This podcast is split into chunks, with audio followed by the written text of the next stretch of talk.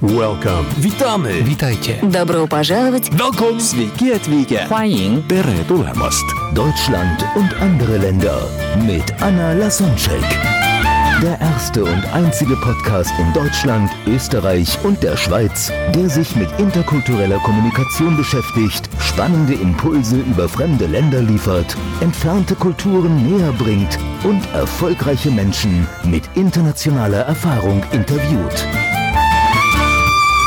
Heute im Gespräch mit Anna Lasonczek, Mutexperte Kerim Katmachi.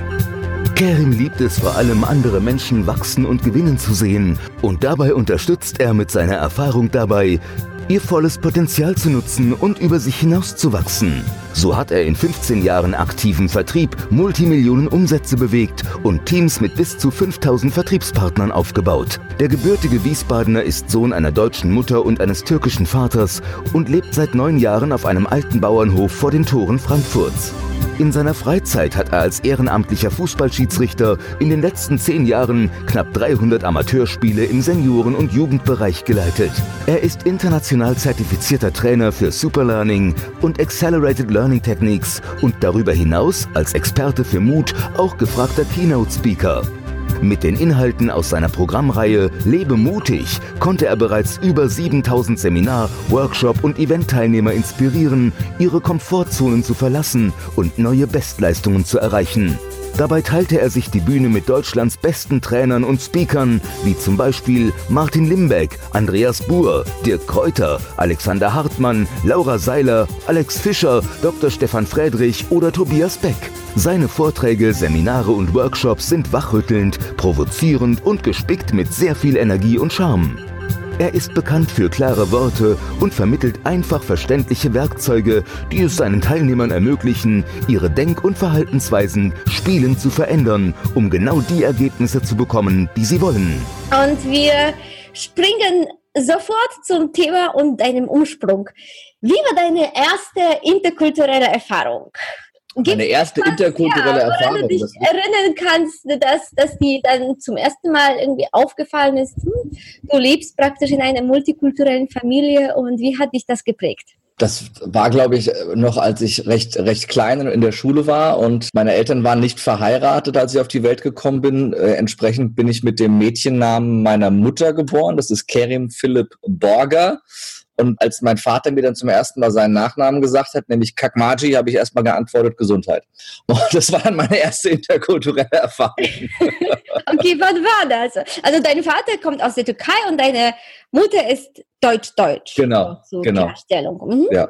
Nee, meine Eltern haben erst geheiratet, als ich äh, sieben war und dementsprechend auch seitdem habe ich dann einen komplett türkischen Namen.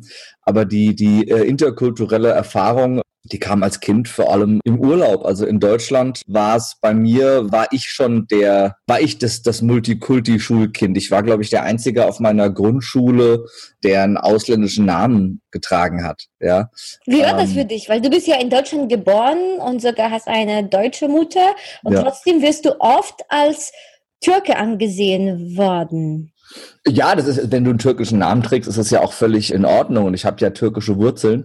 Obwohl du nicht mehr Türkisch sprichst, oder? Ist das richtig? Ich spreche ich spreche kein Wort Türkisch, weil ich nicht zweisprachig aufgewachsen bin. Also äh, ich sag mal, guten Morgen, äh, guten Nacht, ich habe Hunger, ich habe Durst, ich liebe dich. So die wichtigen Sätze, die kriege ich noch hin. Aber ansonsten, wa- warum meinst du das? Bist du nicht zweisprachig aufgewachsen? War das irgendwie Scham von, von irgendwo? Oder, oder wie, wie kommt das, das, das darfst du bei Gelegenheit, falls du ihn mal kennenlernst, meinen Vater fragen. Kann die, kann die Frage, äh, die Frage nicht, ähm, nicht beantworten. Wie, wie war das auch nicht wichtig? Wenn es ihm extrem wichtig gewesen Aber wäre, ich hätte gerne Türkisch gelernt, aber da denkst du ja als, als Kind in dem Alter, in dem du es leicht hättest, die Sprache ler zu lernen, nämlich in den ersten sechs Jahren, wenn du zweisprachig aufwächst, nicht drüber nach und hinterfragst das oder so. Das habe ich dann irgendwann später getan, aber das, er hat es halt nicht gemacht. Punkt. Und äh, wenn, wir, wenn wir in der Türkei im Urlaub waren, fünf, sechs, sieben Wochen am Stück teilweise im Sommer als Kind, dann sprichst du danach sehr gut Türkisch, verlernst es aber innerhalb weniger Wochen wieder in Deutschland, wenn du das eben, wenn du eben nicht übst und in der Sprache drin bleibst. Von daher war, war meine interkulturelle Erfahrung als Kind und auch mein, meine Auseinandersetzung damit nie sehr groß, weil ich zwar türkische Wurzeln habe und das auch schön finde, dass da ein bisschen Multikulti äh, dahinter steht, weil es natürlich auch ein, ein großer Teil meiner Persönlichkeit ist aber ich mich nie jetzt als Türke gefühlt habe, sondern wesentlich mehr äh, als Deutscher. Wir fragen sowas, für, für, für wen wärst du, äh, wenn Deutschland gegen die Türkei im WM-Finale spielen würde oder im EM-Finale? Wir hatten ja mal ein EM-Halbfinale und es ist also natürlich, äh, drücke ich den Türken die Daumen bis ins Finale. Aber äh, im Finale ist es keine Frage, dass mein Herz für die deutsche Mannschaft schlägt. Also das ist, es ist ja eine Sache von, die was mit Gefühl und, und Identität zu tun hat und keine keine bewusste Entscheidung. Und da ich auch die Sprache nicht spreche und auch zur, zur türkischen oder muslimischen Kultur nicht den engen Bezug habe, war das für mich nie die Frage. Und ich hatte auch nie als Kind Probleme deshalb. Also ich wurde nie benachteiligt, weil ich Ausländer bin, weil ich einen ausländischen Namen habe. Ich wurde auch nie ausgegrenzt. Und es gab einen Lehrer in meiner Schulzeit, das war mein erster Englischlehrer, der, der mir äh, unverständlicherweise im Zeugnis eine 5 gegeben hat, obwohl meine Noten wesentlich besser waren und im Elterngespräch er dann gegenüber meiner Mutter sagt, den Ausländern gibt er immer erstmal eine 5, die sollen erstmal Deutsch lernen, was auch sein letzter Arbeitstag war. Und das war meine einzige negative Erfahrung, die ich in meiner gesamten Schulzeit hatte, aufgrund meiner türkischen Wurzeln und meines türkischen Namens. Also da bin ich sehr dankbar für auf der einen Seite. Auf der anderen Seite glaube ich auch, dass das damit zu tun hat, wo ich aufgewachsen bin, nämlich bisschen mehr auf dem Dorf, bisschen ländlicher, nicht in der Großstadt. Auch die Schule, das Gymnasium war nicht in der Großstadt und dementsprechend lief da alles ein bisschen entspannter und gesitteter und zivilisierter ab, als ich das heute auf Schulen in der Großstadt mitbekommen, als ich es bei meinem eigenen Bruder, der zehn Jahre jünger ist, mitbekommen habe, der in Wiesbaden in der Großstadt, in Anführungszeichen, Großstadt auf die Schule gegangen ist. Also von daher, das war, war recht entspannt. Wobei er auch nicht die große Konfrontation hatte wegen türkischer mhm. Wurzel und dem Namen. Ja, und obwohl du die Sprache nicht sprichst, sagst du, du bist froh, dass du Multikulti bist, obwohl du dich als Deutsche fühlst. Wie kommt das? Was meinst du, was sind die Eigenschaften oder was hilft dir das, dass du die türkischen Wurzeln hast und dann teilweise vielleicht auch türkische Eigenschaften? Ich kann mir, ich kann mir, glaube ich, in, in meiner Meinung mehr herausnehmen, weil ich türkische Wurzeln habe und kann auch klarer Stellung beziehen zu vielen Themen, als wenn ich Peter Müller hieße und man mir dann nachsagen könnte, ich würde irgendwie Ausländer ausgrenzen oder sonst irgendwas, sondern kann da, glaube ich, ich kann, das macht es mir einfacher und äh, dementsprechend, ja, ich habe das, also ich habe das aber nie gesagt, es ist ein Riesenvorteil oder ein Riesennachteil. Es ist halt, es ist meine Wurzel, das ist mein, mein, mein Name und wir haben ja alle weltweit verstreute Wurzeln. Ich will immer so einen Gentest machen. Das geht ja jetzt, dass du einfach so eine Speichelabstrich yeah. dahin schickst. Das kostet 80 Euro und sie schlüsseln dir genau auf, wo dein genetischer Code in welchen Ländern der verstreut ist. Das will ich unbedingt mal machen. Das nehme ich mir seit einem Jahr vor. Ähm, ich finde das total spannend. Wir sind das ja alle. Ich auch super spannend. Wir sind ja, wir das sind ja alle. Schon das auf jeden Fall. Ich werde jetzt googeln, weil darauf habe ich auch Lust. Ich kann dir den Link, ich kann dir den Link schicken. Ich weiß, weiß okay, genau, super. wo das geht. Ich muss dir keine Werbung machen. Das habe ich ich von, von so einigen berühmten Persönlichkeiten habe ich gesehen, dass sie das dann offenbart haben. Woher ja, die haben da eine gute, eine gute Werbung mitgemacht. Jetzt auch gerade während der Fußball-WM haben sie dann einige Fußballer genommen, so Lothar Matthäus und einige nationale Idole und dann festgestellt, dass Lothar Matthäus mehr englische Gene als Deutscher hat und so. Also das war ganz witzig, war eine gute Werbung. Aber darum soll es nicht gehen, sondern ich finde dieses Wort Multikulti eigentlich schon schlimm. Und ich finde dieses Wort an sich ist schon anmaßend, weil wir eben, es gibt keine Trennung, sondern wir sind alle Menschen auf dem gleichen Planeten und wir haben alle eine kulturelle Prägung und eine familiäre Prägung und vielleicht auch eine religiöse Prägung. Aber letzten Endes kann ja niemand für sich rausnehmen, dass er jetzt hier irgendwie die Leitkultur wäre, dass er mehr wert wäre, weil er die und die Wurzeln hat, oder dass irgendwer anders weniger wert wäre, weil er die und die Wurzeln hat. Und von daher finde ich überhaupt dieses Thema, das alles zu trennen, schon schlimm. Nichtsdestotrotz gibt es krasse kulturelle Unterschiede und man muss sich in vielen Punkten vermutlich die Frage stellen, ob es so sinnvoll ist, diese Kulturen ungefiltert aufeinandertreffen zu lassen oder ob es nicht sinnvoller wäre, ähm, das anders zu lösen. Okay. Was sind so die Eigenschaften, die du an der türkischen Gesellschaft, Kultur bewunderst, wo, wo du sagst, ach, Das wäre Also, schön, sich die wenn Deutschen wir das auf jeden in Fall- Deutschland auch hätten. Da könnten Wo sich die Deutschen auf jeden Fall ein ganz großes Stück abschneiden können, ist das Thema Leidenschaft und Herzlichkeit und, und auch Gastfreundlichkeit. Also das ist. Hast du da ein ist ja- Beispiel? wie, wie ist die Geistfreundschaft auf Türkisch? Wenn man Also da wenn- irgendwo wenn du- eingeladen wenn du ist. in Deutschland, wenn du in Deutschland um, um, um 23 Uhr oder um 22.55 Uhr in ein Restaurant gehst, das bis 23 Uhr Küche hat, kriegst du meistens sowas zu hören wie Küche ist schon zu. Ja, und eigentlich hat keiner Bock drauf, dass du denen kurz vor Feierabend noch Arbeit machst. Wenn du in der Türkei um 0.05 Uhr in ein Restaurant kommst, dessen Küche seit 23 Uhr zu ist, freuen sie sich, geben dir erstmal eine aus, rufen den Koch an, dass er wiederkommt, machen die Küche wieder auf und machen dir was zu essen. Und das ist, Das glaube ich, ist sogar nicht nur Gastfreundschaft zu Hause privat, sondern auch im Business ist es eine andere Einstellung. definitiv. Definitiv. Dienstleistung, Kunde. Definitiv. Vielleicht hängt das mit Geld zusammen. Meinst du nicht, dass wir in Deutschland einfach das nicht nötig haben, dass wir einfach mehr im Wohlstand leben und wir müssen Auch, definitiv. Das hat das auch nicht alleine, aber uns geht's definitiv zu gut und ich glaube, viele wissen das nicht ansatzweise zu schätzen, dass sie in, in einem der reichsten Länder der Welt leben und dass, dass du in Deutschland, wenn du Hartz IV bekommst, mehr Geld hast und vermögender bist als 90 Prozent der Menschen auf diesem Planeten. Und ich glaube, das ist dass vielen tatsächlich nicht bewusst. ich glaube, das wissen äh, äh, ganz, ganz viele nicht ansatzweise zu schätzen. Und ich glaube, das drückt sich dann auch in sowas aus wie, wie dem Dienstleistungsgewerbe, das eben das Wort äh, dienen schon mit drin hat, was viele, viele nicht verstanden haben, nicht können, nicht wollen. Und also dieses Dienst nach Vorschrift ist eigentlich schon ein, ein Satz, der völlig unsinnig ist, weil dienen und Dienst ist etwas, das bedingungslos erfolgen muss. Ansonsten ist es kein Dienst mehr. Dementsprechend nach Vorschrift kannst du eigentlich gar nicht dienen.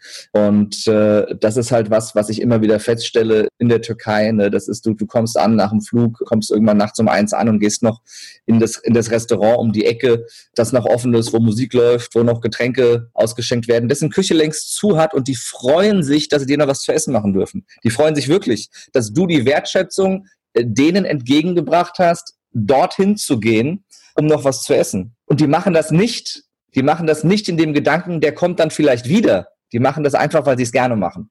Und Ja, das ist was, was ich. Touristen kommen sowieso dann meistens nicht wieder, ja. Und, Richtig. trotzdem Und das mache ich, das ist was, was ich in der türkischen Kultur sehr, sehr schätze und sehr, sehr mag und, und immer wieder sehe. Natürlich, wenn du irgendwie in die Stadt gehst, in die Einkaufsstraßen, auf die Bazar, natürlich kriegst du erstmal einen Tee, weil das gute Verkäufer sind und weil sie dich ins Gespräch verwickeln wollen und weil sie erstmal ne, die Gesetze der Reziprozität nutzen, dass sie dir was schenken, also musst du auch was kaufen, damit du ein schlechtes Gewissen. Natürlich sind das auch sehr gute Verkäufer. Ne, viele, die im Meiste Urlaub waren, Verhandlungen.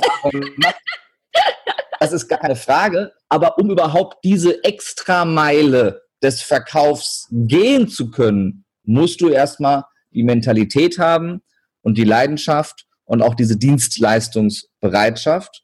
Und die hat die türkische Kultur definitiv der deutschen voraus. Aha.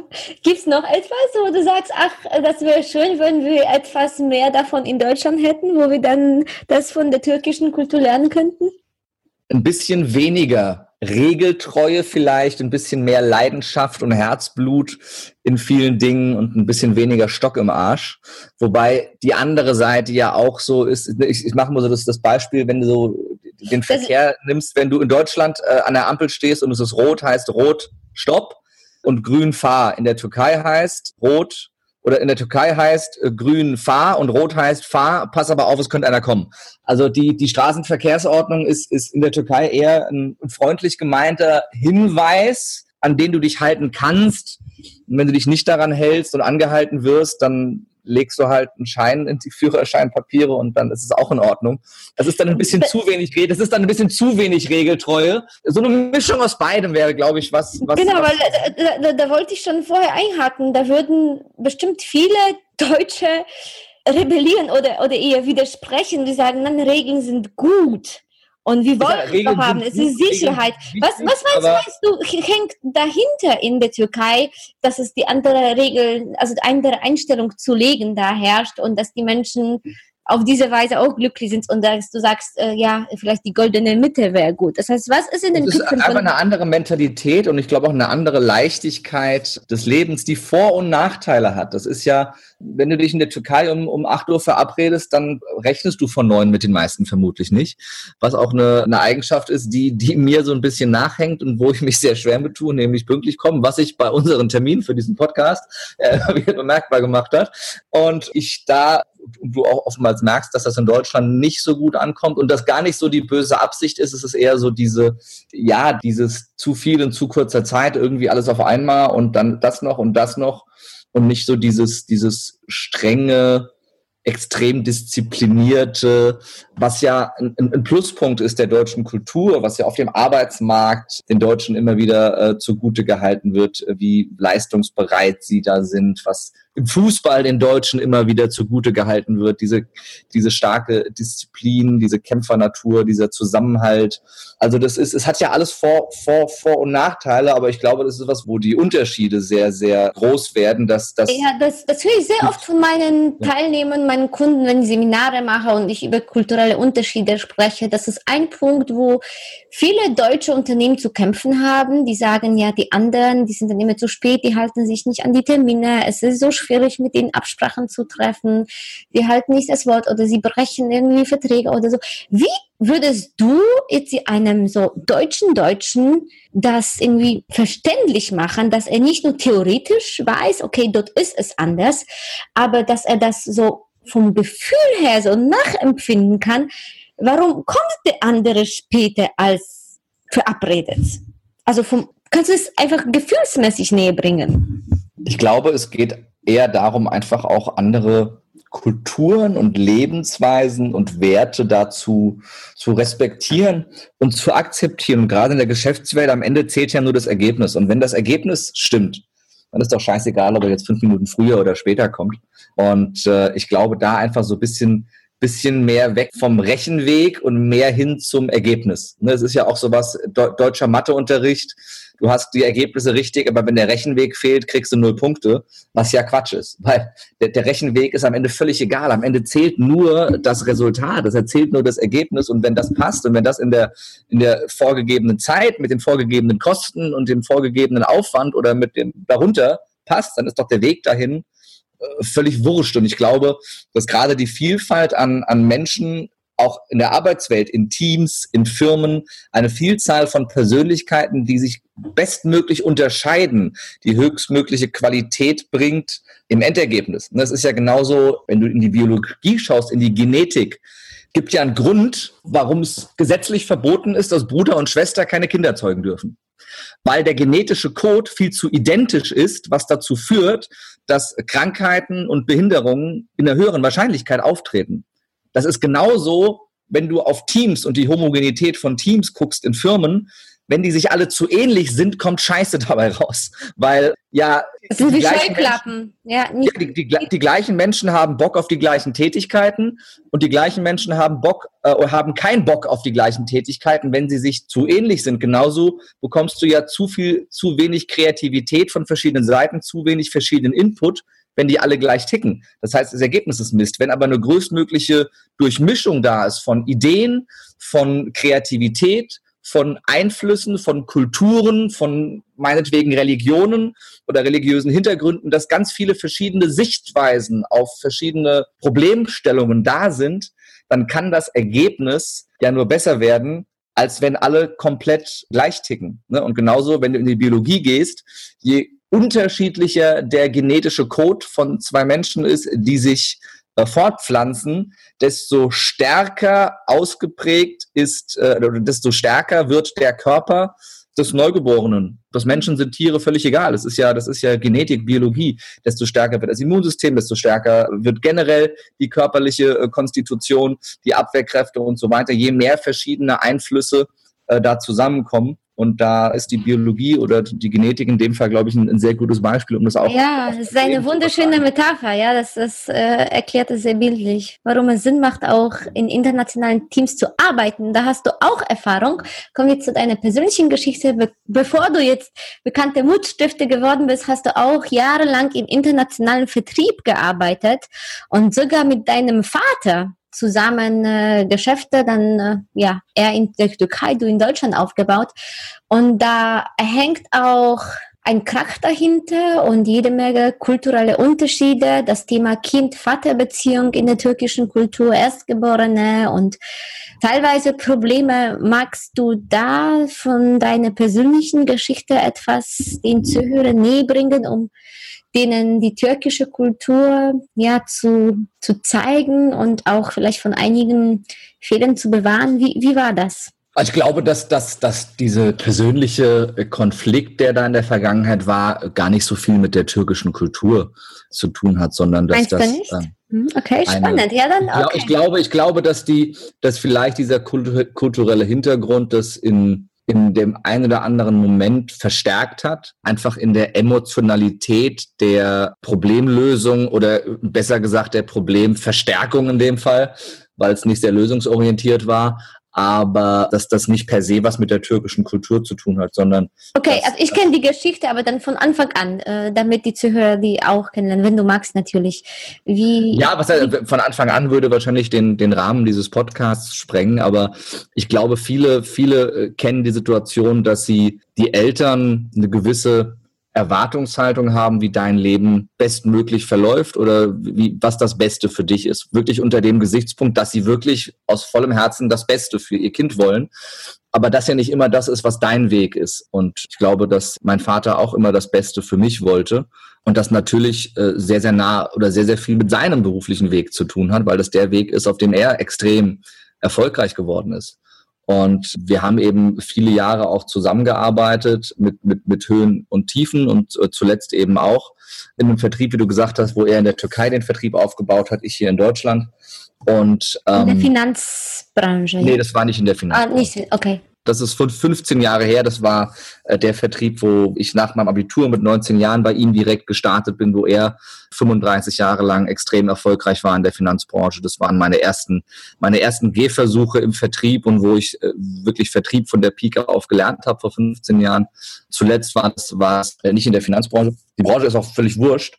Äh, letzten Endes war mein Antrieb immer, meinen, meinen Vater irgendwo stolz zu machen. Das haben, glaube ich, viele in sich zu sagen. Ich will meine Eltern stolz machen, ich will meinen Vater stolz machen. Und er war immer jemand, der sehr leistungsorientiert war, weil er selber eben auch so aufgewachsen ist und erzogen wurde und hier mit, mit 17 Jahren alleine in Deutschland sich, sich zurechtfinden musste, weil seine Eltern wieder zurück sind in die Türkei und äh, hier kaum Deutsch gesprochen hat und da eben mit sehr, sehr viel Arbeit als Türke ohne die deutsche Sprache als Muttersprache in den 19, was war das, 1970er Jahren, glaube ich, viel schlechtere Grundvoraussetzungen hatte als jemand, der heute mit einem ausländischen Namen und ohne deutsche Muttersprache in Deutschland erfolgreich werden will.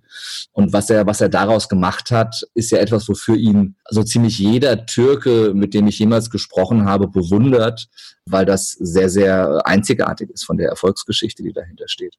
Und von daher glaube ich auch, es normal ist, dass du dir eine gewisse Härte aneignest und eine gewisse Gnadenlosigkeit, weil es, glaube ich, auch notwendig war, um. Ja, äh, wenn man, wenn man streng zu den anderen ist, ist man meistens zuerst streng mit sich selbst. Ne? Definitiv. Und, und entsprechend auch mit den Kindern und dementsprechend war, war es immer sehr, sehr leistungsgeprägt. Äh, so nach dem Motto, äh, du hast eine Eins in Mathe mit 99 von 100 Punkten, wo ist denn der letzte Punkt? Als einzige Antwort darauf. Und das ist halt was. Das kenne ich auch von meinem Zuhause. Also da ist. Äh, das ist halt was, womit du, womit du aufwächst und dann, dann du dieses, diesen Drang hast zu sagen, ja, ich will ihn stolz machen in der Branche, in der er erfolgreich war und will es ihm da zeigen und beweisen. Und was natürlich ein falscher Antrieb ist, für, für, mich mein persönliches Lebensglück und meinen Weg zu finden. Aber ich das auch erst lernen musste. Und dann war eben der Punkt, dass der Vertrieb, den wir aufgebaut haben, komplett kaputt gegangen ist aus Gründen, die, die weder er noch ich zu vertreten hatten, sondern massive unternehmerische Fehlentscheidungen des Mutterunternehmens dahinter gestanden haben und ein, ein, halbes Jahr lang ich das hier zumindest in Deutschland durchgekämpft habe, ohne dass Geld reinkam, bis zu dem Punkt, als ich, als ich äh, im Oktober 2015 wirklich rotze pleite war und meine letzten paar hundert Euro in der Tasche hatte. Und summa summarum. Wo du früher ganz andere Quoten monatlich gewohnt warst. Also du warst dann auch sehr erfolgreich. Hm? Ja, ich war immer gut im Geld verdienen. Ich war noch besser im Geld ausgeben. Sonst hätte ich nicht im Oktober 2015 85.000 Euro Schulden gehabt. Die sind ja nicht in einem halben Jahr entstanden, wo kein Geld reinkam im Vertrieb, sondern da kamen ein paar 10.000, 20, 30 dazu. Aber wenn du dann mal Tabula Rasa machst und auf einmal merkst, oh, Das ist ja dreimal so viel, wie das, womit ich gerechnet hätte, stellst du fest, dass du nicht besonders gut mit Geld umgegangen bist die Jahre davor.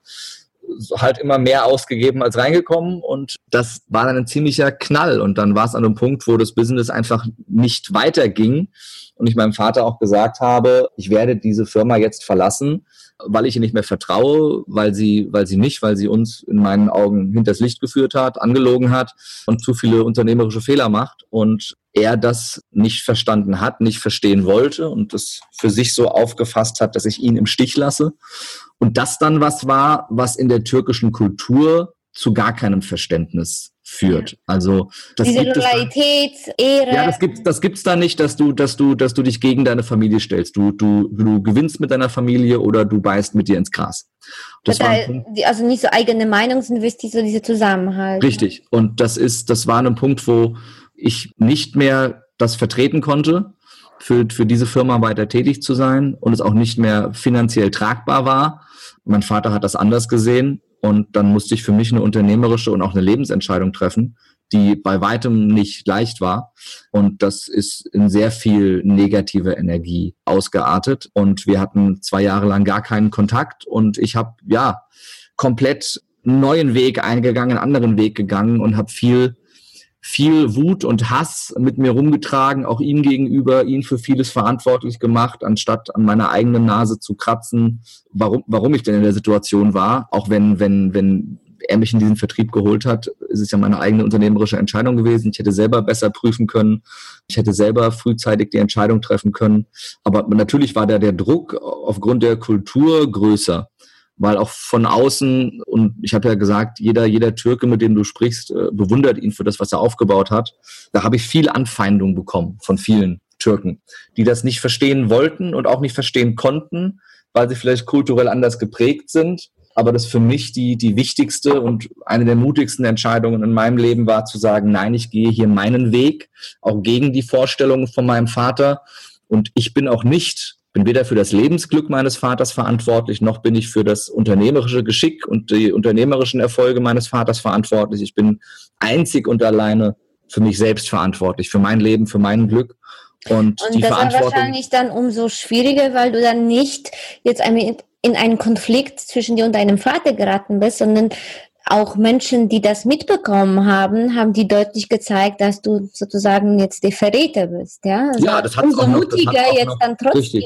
Das hat es, das hat es auch noch äh, verstärkt und mit Sicherheit nicht einfacher gemacht.